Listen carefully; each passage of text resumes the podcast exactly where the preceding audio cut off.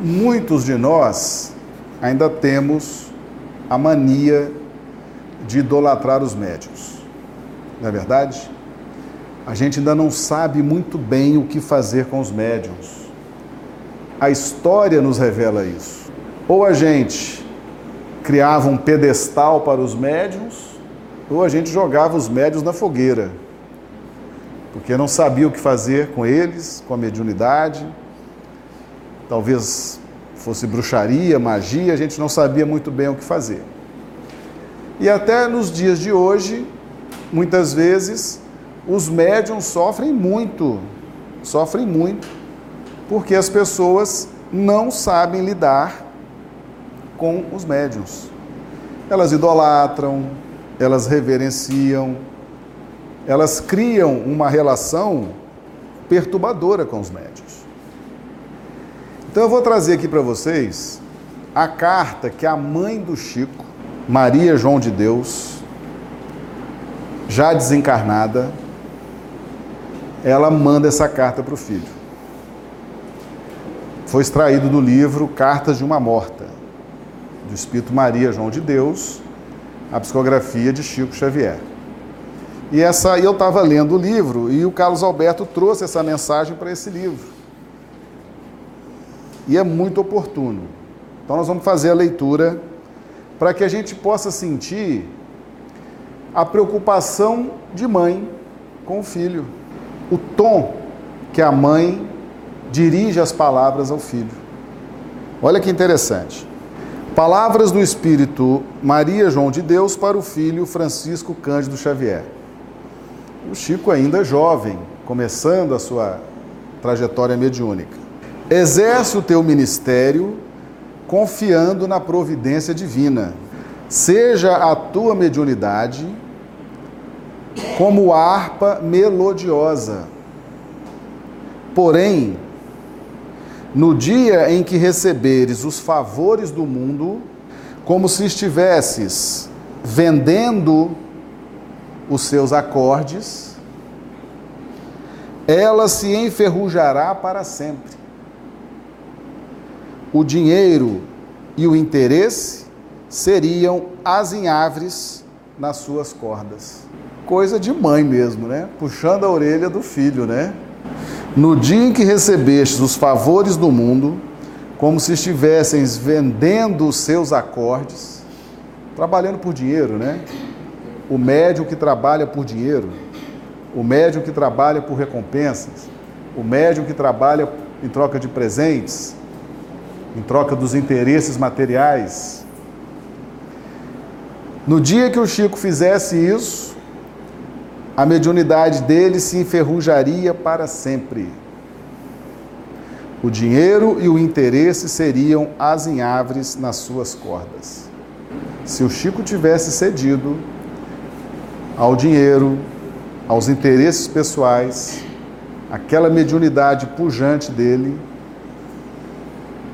teria se enferrujado. Isso é mãe, né? É mãe que conhece, é mãe que conhece as necessidades do filho. A gente fica aí idolatrando o Chico, tá querendo canonizar o Chico, idolatrar o Chico. A mãe que conhece profundamente o advertiu. O advertiu. Nós já fizemos um estudo aqui que Chico Xavier vinha de uma encarnação como Ruth Celine Jafé, uma médium francesa de origem judia, que trabalhou muito próximo de Allan Kardec na codificação. E naquele momento, Ruth Celine Jafé procurou Kardec, depois de algum tempo trabalhando com codificador, e reivindicou direitos autorais, queria receber pelas mensagens, queria ter uma recompensa material. E o codificador, muito firme, disse a ela que não. Ela tinha recebido de graça e de graça deveria fornecer aquelas revelações do plano espiritual. E Ruth Celine Jafé, insatisfeita com a posição de Kardec, ela então se insurge se revolta contra o codificador. Ela não entendeu naquele momento que, a partir de Allan Kardec, a mediunidade no planeta estaria recebendo os acordes morais. Porque quando Kardec chega para iniciar o seu trabalho na Europa, ele encontra a mediunidade como profissão. Os médios efetivamente recebiam para fazer aquele trabalho. E a partir de Kardec, tomou muita força os aspectos morais da mediunidade. Dai de graça aquilo que de graça recebeste. Ruth Celine Jafé retorna ao plano espiritual, se dá conta do valor do codificador, daquela posição educadora de Allan Kardec, e aí então retorna como Chico Xavier para dar continuidade com a mesma mediunidade, mas agora com o compromisso de jamais requerer, pedir, reivindicar um centavo sequer pelos trabalhos mediúnicos. E Chico Xavier, no início da sua carreira mediúnica, no início da sua trajetória mediúnica, é advertido pela mãe. Amor de mãe, porque só mãe para falar desse jeito, né? Só mãe para falar desse jeito, duro com o filho, com a autoridade de mãe, porque ela sabia da necessidade do filho em não cair novamente nas questões do interesse financeiro. E Chico, graças a Deus, venceu essa prova. As pessoas estão equivocadas quando idolatram o Chico, quando reverenciam o Chico. O Chico merece o nosso respeito, a nossa admiração, pela grande superação que ele teve. Ele venceu a si mesmo. Ele venceu as próprias concupiscências. Foi tentado de todos os jeitos, recebeu todo tipo de resistência, de combate. Então nós devemos admirar Chico Xavier pela vitória sobre si mesmo. E é isso que esse livro vem trazer para nós também essa desmistificação. E está aqui, a própria mãe. A própria mãe. E graças a Deus Chico ouviu a mãe, né? E a gente está hoje podendo desfrutar de todo esse trabalho extremamente sério que Chico Xavier produziu. Graças ao desinteresse pessoal, graças ao desapego, e hoje a humanidade está desfrutando disso. E a mãe dele continua: ser pobre, pensando naquele que não tinha uma pedra onde repousar a cabeça dolorida. E, quanto à vaidade, não guardes a sua peçonha no coração.